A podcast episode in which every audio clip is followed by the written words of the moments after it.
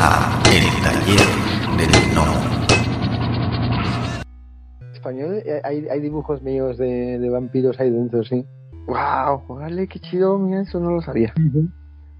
Oye, excelente, excelente. Entonces, bueno, eh, podríamos decir, y para, como en mi caso particular, que soy un, un, un coleccionista empedernido, ¿qué tan Ujú. difícil es conseguir esos cómics en la actualidad?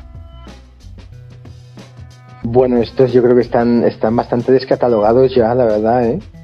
No, Sí, lo- sí, sí, lo- de lo- hecho, Los que tú hiciste, los, los vaya, los... Yo, yo creo que sí. Yo creo, a ver, mi intención, ahora que tengo una página web, que ya, bueno, ya te hablaré más adelante, en la- a través de la cual quiero empezar a sacar contenido, la verdad es que me gustaría a mí eh, recuperar esas historias. Y de hecho darles alguna vuelta porque la historia en sí está muy bien. A mí me, la historia me gustaba mucho, pero obviamente en esa época pues eh, tenía menos pericia narrativa y, y a veces pues te podía un poco el ansia de querer contar cosas eh, y eh, quizá eran estaban muy muy como abigarrado mucho texto.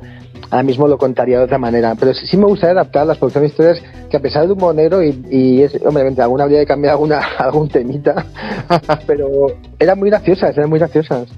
Aparte recuerdo que en esa época yo no tenía ordenador entonces aunque estaban hechas a mano pero claro luego tenía que que escanearlas y tenía que, que pues muchos eh, textos y eso los metía con, con ordenador.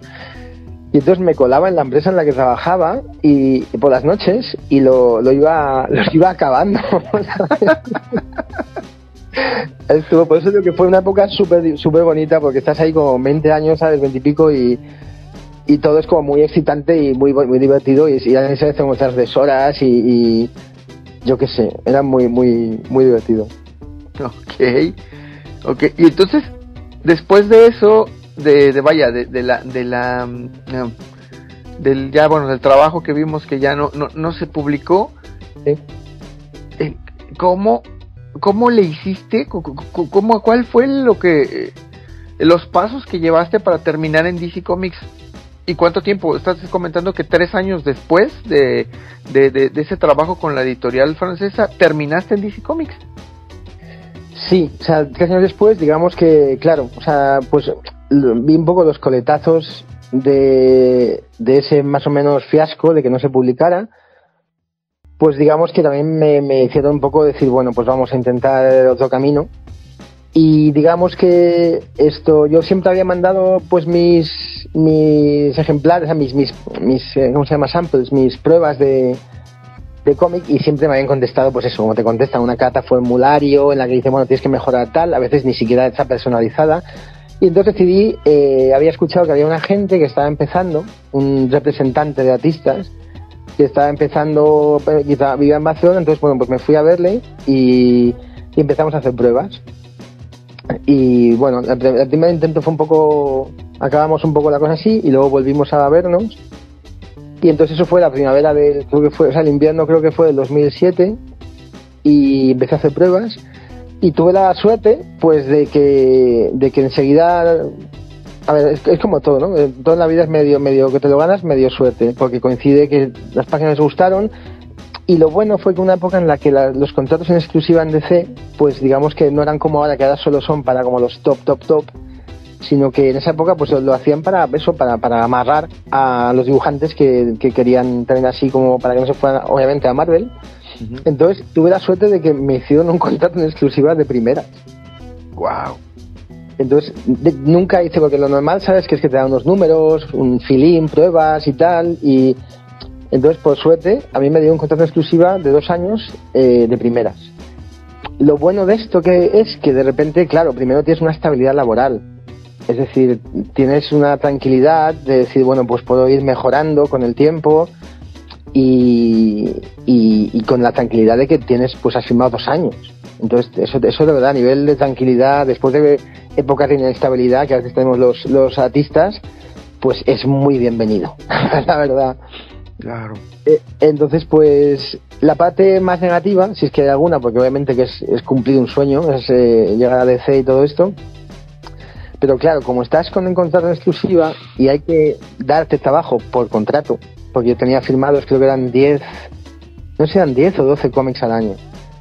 Entonces, ¿qué pasa? Que te, dan un poco lo que hay. Te dan un poco, por eso yo empecé haciendo muchos feelings, lo que llaman cómics de feeling, de relleno, cuando el dibujante no le da tiempo a llegar, pues meten a otro que hace el cómic. Entonces, eh, por suerte era el cómic entero, no era como ahora que te dan como unas páginas, era el cómic entero, pero claro, eh, la parte, el inconveniente de esto, eh, la parte buena es que dibujas, pues he dibujado, muchas series de DC, he dibujado pues yo qué sé, desde Superman, Supergirl, eh, yo qué sé, eh, Batman Outsiders, Teen Titans, Wonder Woman, Green Lantern, tocas muchos personajes. La parte mala es que, claro, entras de golpe con un personaje que, al que no te has hecho, al que no, no te ha dado tiempo a prepararte para dibujarlo, para hacerlo tuyo, o sea, las cosas se van, ¿sabes? Los personajes te vas haciendo con ellos con el tiempo. Y encima entras con tu estilo, o bueno, tu estilo, o, o, lo que sea, que, el lector eh, lo va a contrastar con el dibujante regular de la serie. Entonces ese, mes ellos están acostumbrados a, que le dibuje, yo que sé, yo por ejemplo en Teen Titans estaba con Eddie Barrows, que es un dibujante brasileño muy bueno, pero como que bueno, pues tiene, a lo mejor es más lento, entonces no siempre llegaba. Entonces claro, yo entraba en medio y la gente está acostumbrada a Eddie Barrows, que es un tío con mucho nivel, y mi estilo era diferente, entonces para el lector de repente supone un cambio. Y no siempre es bienvenido, o, sea, o, es más, o no es muy agradecido, porque siempre las críticas pues eh, están más en sintonía con el, con el lector, con el, el, artista habitual y tú entras un poco así de manera cacofónica como a, a hacer un número que no acaba, todo no acaba de encajar como, como, como la serie regular. Y bueno, esa parte es un poquito más, más menos agradecida. Claro. ¿Y cuál fue el primer título que dibujaste en, en, en DC? Pues el recuerdo que fue Batman eh, y los Outsiders el número 13. lo, lo, tengo bastante. Sí, sí, sí.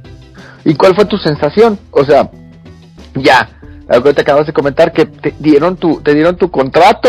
Eh, me supongo que, digo, yo quiero suponer que estabas súper emocionado porque, sí. pues no cualquiera, estamos de acuerdo. Y ese, ese, ese inter en el que firmas y estás esperando, esa espera a que te den tu primer, vaya, tu primer trabajo, ¿cómo fue? O sea, fue mucho tiempo, ¿qué tanto fue? ¿Cómo lo pasaste de, de, de la firma a que te, a que te pusieran en la mesa? Eh, tienes que hacer esto. Fue, fue al poco, fue más un poco lo que tardó un poco más fue la firma. Es verdad que hay un momento en que, pues como están a muchas cosas y todo es una, uno más entre no sé cuántos ten, que tengan, ¿sabes? En nómina, bueno, en nómina, con contratos. Ajá. Entonces sí, pero cuando ya se firmó, ahí sí hubo un momento de tranquilidad. Recuerdo, además era, era casi verano, empezaba el verano y, y luego ya cuando se firmó enseguida, enseguida tuve que ponerme a, a, dibujar y encantado, o sea, fue, pues imagínate, es, es que era un sueño hecho en realidad, es que era un sueño, o sea, como, como todo, ¿no? Los sueños cuando se hacen realidad, pues toman una forma concreta, pero sí, no, no, yo estaba, estaba súper, imagínate, súper contento, o sea, llevaba toda la vida eh, persiguiendo eso. ¿Y cuánto tiempo pasó de la firma a que te dieron ese, ese Batman Outsiders? Pues eh, nada, inmediatamente, fue, fue al ¿Ah, poco. ¿sí? O sea, como, claro, sí, sí, sí, porque te, claro, firmas y como lo que te digo, como firmas un número de cómics al año, sí, pues hay que, que empezar. Porque, sí, te tiene claro, que, que, explotar a final del día, ¿no? Porque no te van a pagar de, de gratis. Sí, sí, no, aparte en el contrato, ellos están obligados por contrato a darte ese número de cómics al año. Y tú estás obligado a hacerlo también, o sea, entonces ahí la, la, la, el contrato es mutuo, claro. Claro. Ok. Uh -huh. ¿Y, ¿Y, cómo es trabajar? ¿Cuál, cuál es? Vaya, yo sé que eh, los, escritores, hay muchos escritores que son muy cerrados en el sentido de que te dan un guion y te dicen, a ver, viñeta número uno, plano general con tantas personas, así, así asado, eh, viñeta número dos, eh, no sé, close-up del personaje con tales expresiones, tales textos. O el típico escritor que te dice, quiero que pase esto en la página y a grandes rasgos y haz lo que tú, lo que te lo dejan más abierto. Eh, ¿Cómo fue trabajar con ese Batman Outsiders? ¿Qué tipo de escritor te tocó ahí? Eh, a ver, los primeros cómics, déjame pensado, no, no, recuerdo ni quién era guionista, la verdad, ahora que lo pienso. Pero sí, esos eran como, recuerdo tanto Batman Outsiders como Teen Titans, recuerdo guiones bastante, bueno, técnicos, o sea, muy, muy, muy correctos con detalles. No, no era ni excesivamente detallista ni excesivamente el suelto. Luego, luego más tarde sí he tenido cómics, por ejemplo, recuerdo con, con Supergirl, que fue una etapa que me gustó mucho, porque también hice varios números, y el guionista, un, uno que se llama Sterling Gates, que ahora está haciendo, bueno, hizo la serie de Flash, está guionizando la serie de Flash. Y, y recuerdo que los guiones, yo recuerdo que me mandó hasta un link de una escena en un hospital y el tipo de camilla del hospital que quería que dibujara. Wow. Entonces, por, un lado se agradece porque te ha conseguido la documentación y por otro lado es como, madre mía, de verdad eh, eh, es tan importante este tipo de camilla, no, no puede ser, no puede ser otra. Y luego, por ejemplo, también he, dibuja, eh, he trabajado con, cuando hice la de Resurrection Man con Dan Abnett y Andy Lanning, ahí los guiones eran muy sueltos y muy libres y yo la verdad es que lo agradezco. También porque como yo también soy escritor y me gusta, yo prefiero cuando, cuando me dan un guion más libre, sinceramente.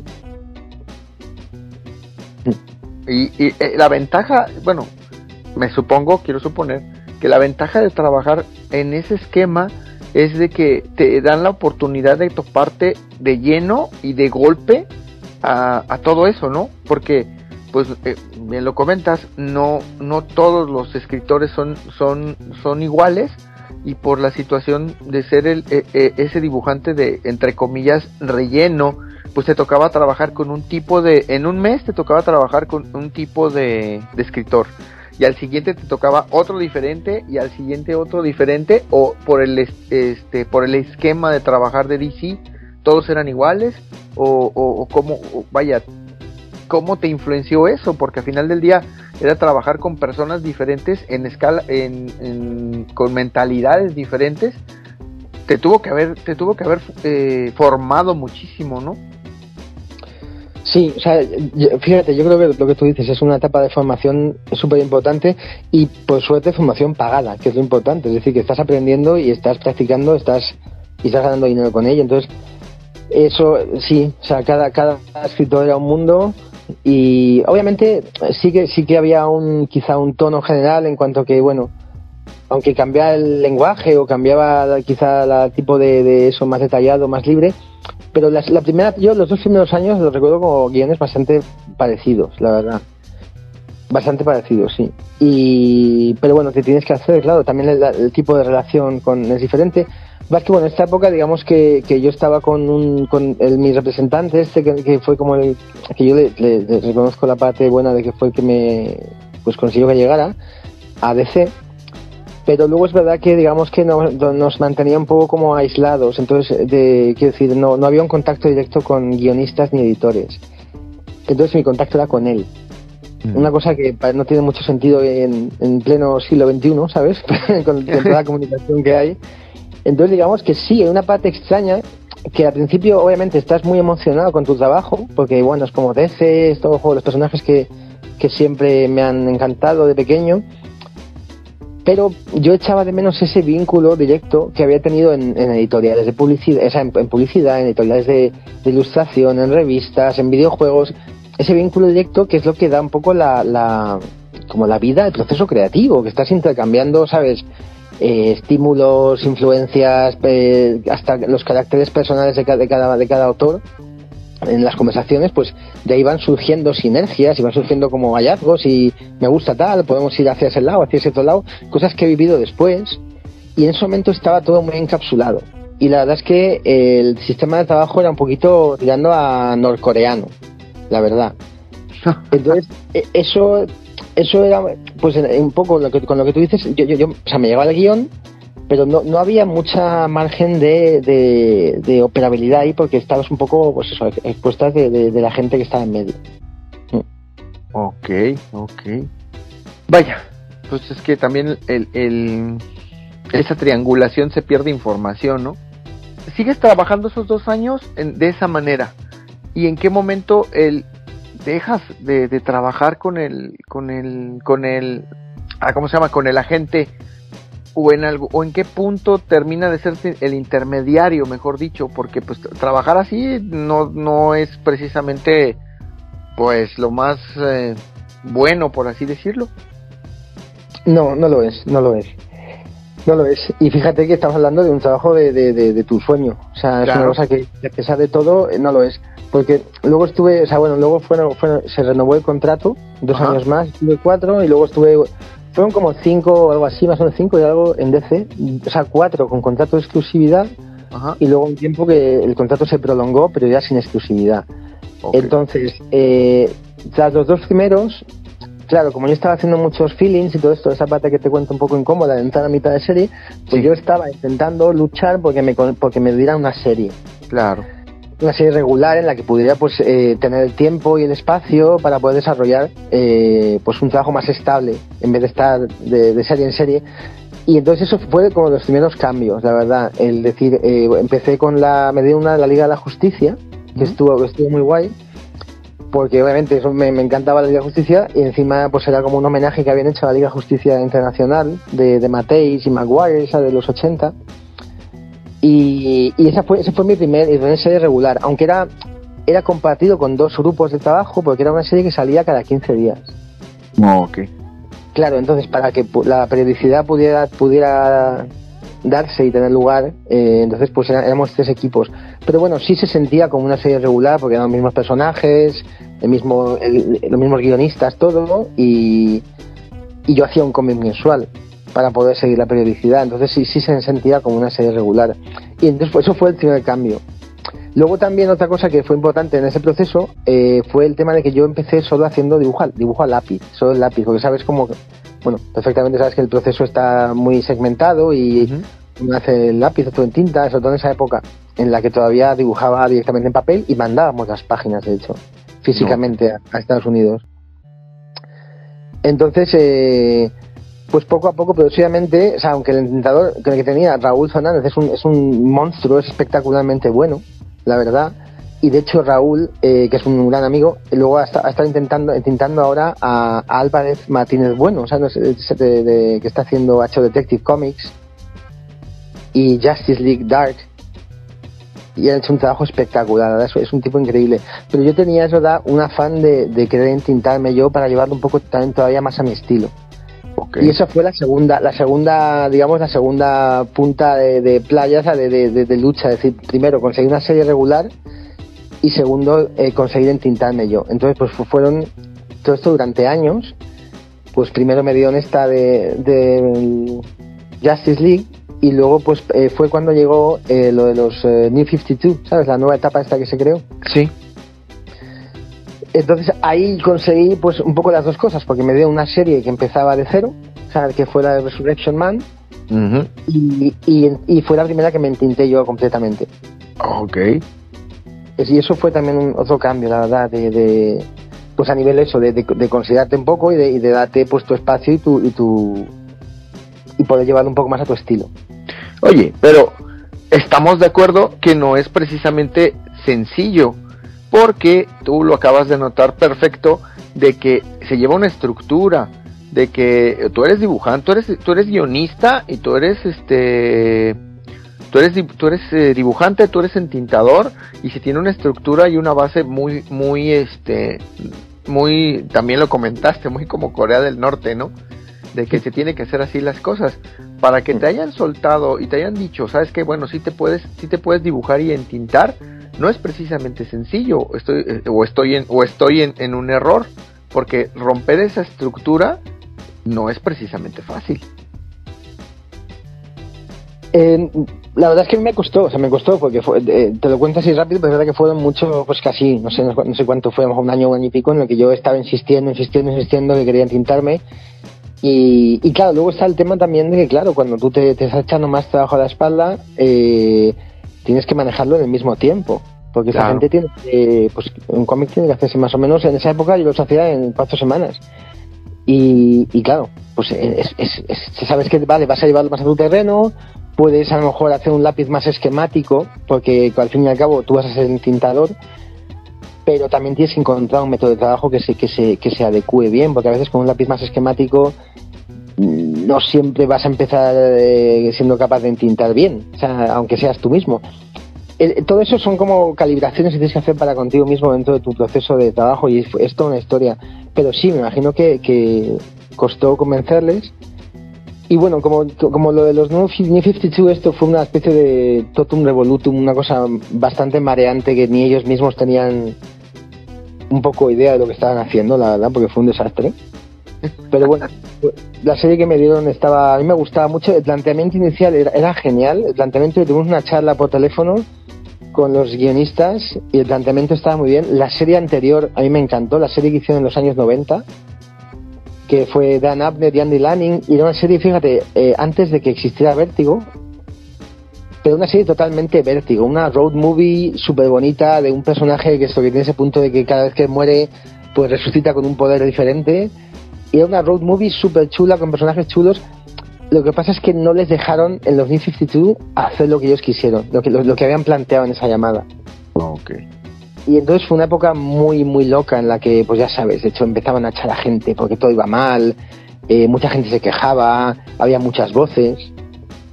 Eh, también fue cuando llegó ese otro enfoque más ejecutivo, también llegó Jim Lee, llegó el, pues fue un desastre, fue un desastre, total. De verdad, había muchas voces y a mí me, no sé, te- de repente, no sé, Jim Lee, por ejemplo, hizo el, recuerdo el Resurrection Man, me hizo el, el, el layout, creo que fue de la primera página, la primera. Dices, vale, o sea, que yo, no sé, dices, haces un layout de todo, pero la primera página, de verdad, o sea, es, es, es ridículo. Pues sí, o sea, Fue un No, desastre, no. fue un desastre Sí, y bueno. en, en general, en general, no muchas cosas, pues por eso afortunadamente qué bueno que terminó, que terminó relativamente rápido, pero sí yo creo que fue una calamidad para para DC.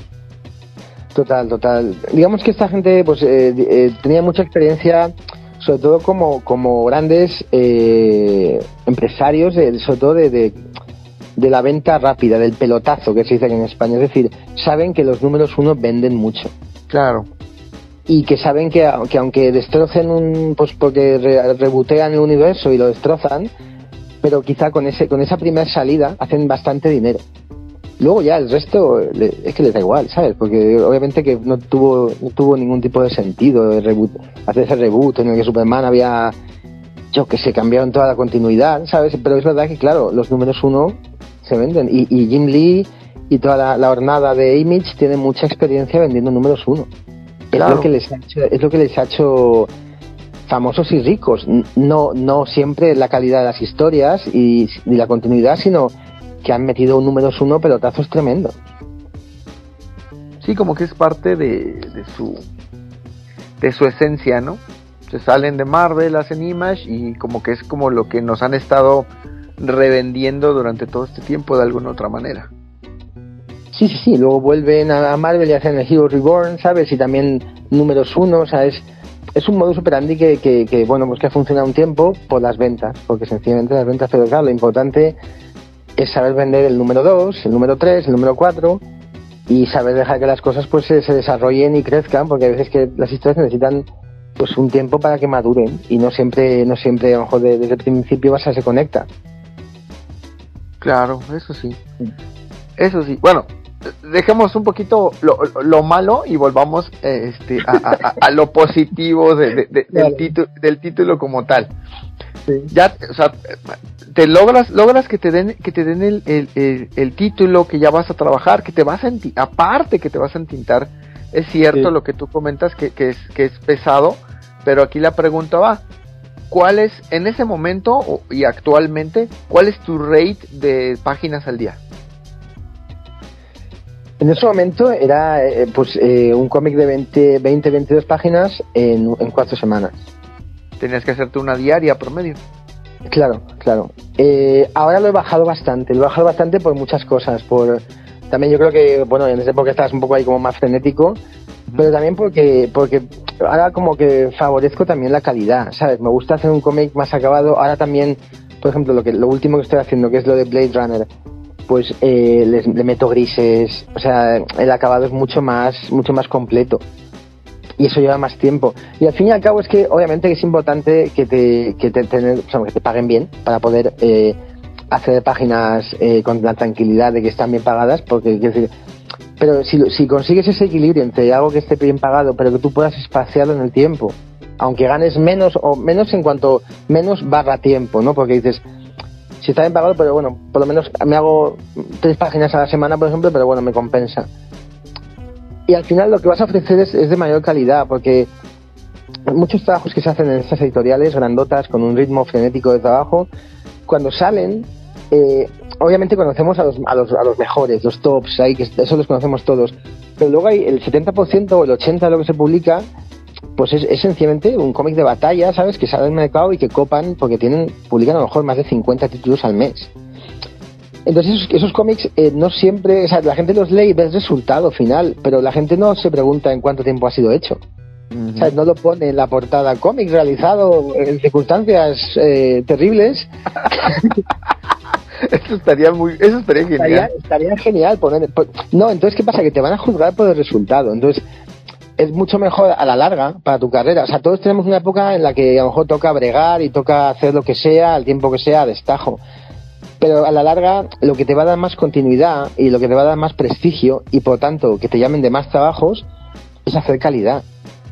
Y si te fijas, muchos dibujantes que tenemos como, consideramos como que están en la picota de, la de, calidad, yo que sé, mismo, yo que sé, te pongo un ejemplo como Travis Charest, el Olivier Coapel, toda esta gente, y más que te, que te podría decir, no son precisamente rápidos.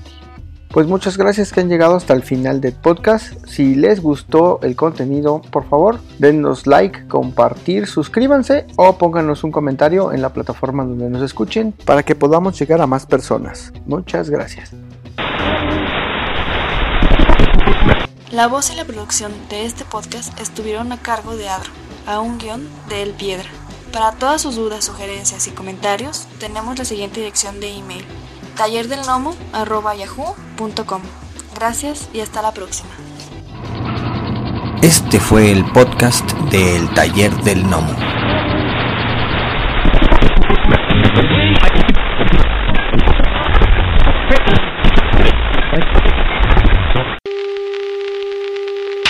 Next 60 seconds, this station will conduct a test of the emergency broadcast system. This is only a test.